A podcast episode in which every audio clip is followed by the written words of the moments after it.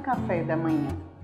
E no dia de hoje, concluindo todos esses últimos vídeos que nós vimos falando sobre a resiliência, nós vamos falar hoje a ligação da resiliência e do eterno sair de si. Né? Resiliência e o sair de si mesmo, que nós somos chamados a viver na nossa vida. E a frase tirada do livro de Gênesis, onde diz: Deus me fez prosperar na terra de onde eu tenho sofrido. Vamos começar hoje, vamos fazer um pouco diferente a dinâmica. Vamos contar a história de José, que todos nós conhecemos também. Acredito que a história de José, José do Egito, ela pode nos iluminar muito bem a respeito da nossa vida.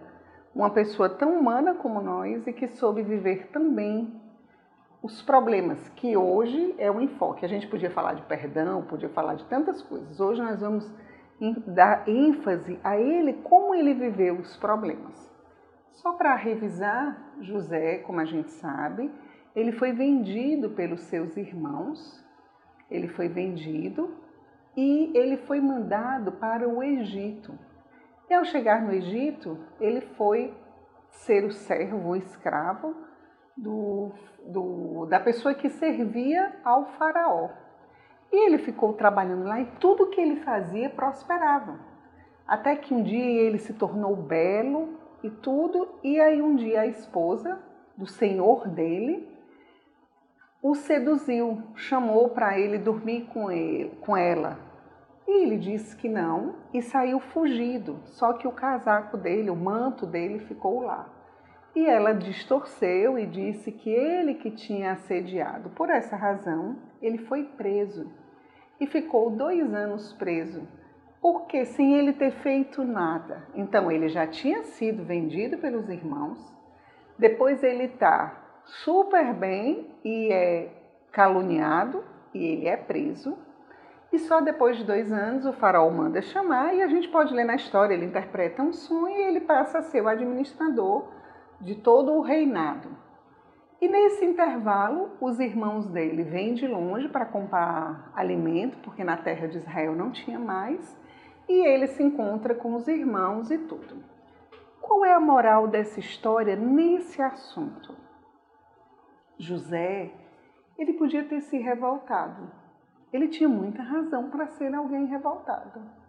Foi abandonado pelos irmãos, foi caluniado, ficou preso e agora os irmãos vêm para comprar comida. Mas é para mostrar que José confiou em Deus. E ele não ficou centralizado, nem se fez vítima de si mesmo, que é o que acontece com a gente.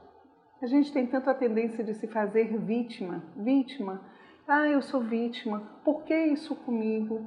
Por que eu sou assim? E a gente vai se vitimizando. E porque José confiou no Senhor, ele pôde dizer: Deus tornou-me fecundo em minha terra de aflição. Gosto demais dessa frase. Deus tornou-me fecundo em minha terra de aflição. Deus tem lhe tornado fecundo? A pessoa que confia em Deus, que sai de si, ela cresce apesar dos problemas, que é o que aconteceu com José. A pessoa resiliente, ela vai, ela vai encontrando mais capacidade de enfrentar os problemas.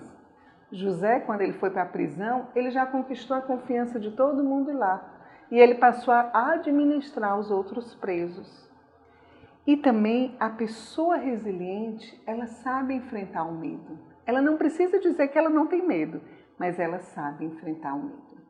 Vamos pedir essa graça, como José, de nós não nos centralizarmos em nós mesmos. Em nome do Pai, do Filho e do Espírito Santo. Amém.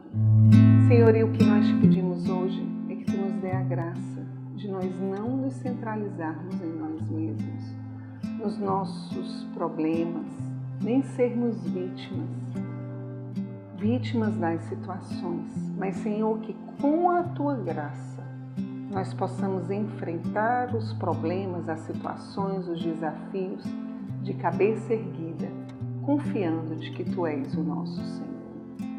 Te pedimos, Mãe, que és a concebida sem pecado, que tu intercedas por nós. Maria concebida sem pecado, rogai por nós que recorremos a vós. Em nome do Pai, do Filho e do Espírito Santo. Amém. Eu queria pedir que você lesse a história de José. São vários capítulos que é por volta de Gênesis 30, não sei onde começa, 37, 38, mas lê a história de José em oração. Vê como é belo toda a obra que Deus foi fazendo na vida dele e também quer fazer na minha e na sua. Que Deus te abençoe e Nossa Senhora te ajude a bem compreender o que Deus fez e faz e fará por nós. Shalom.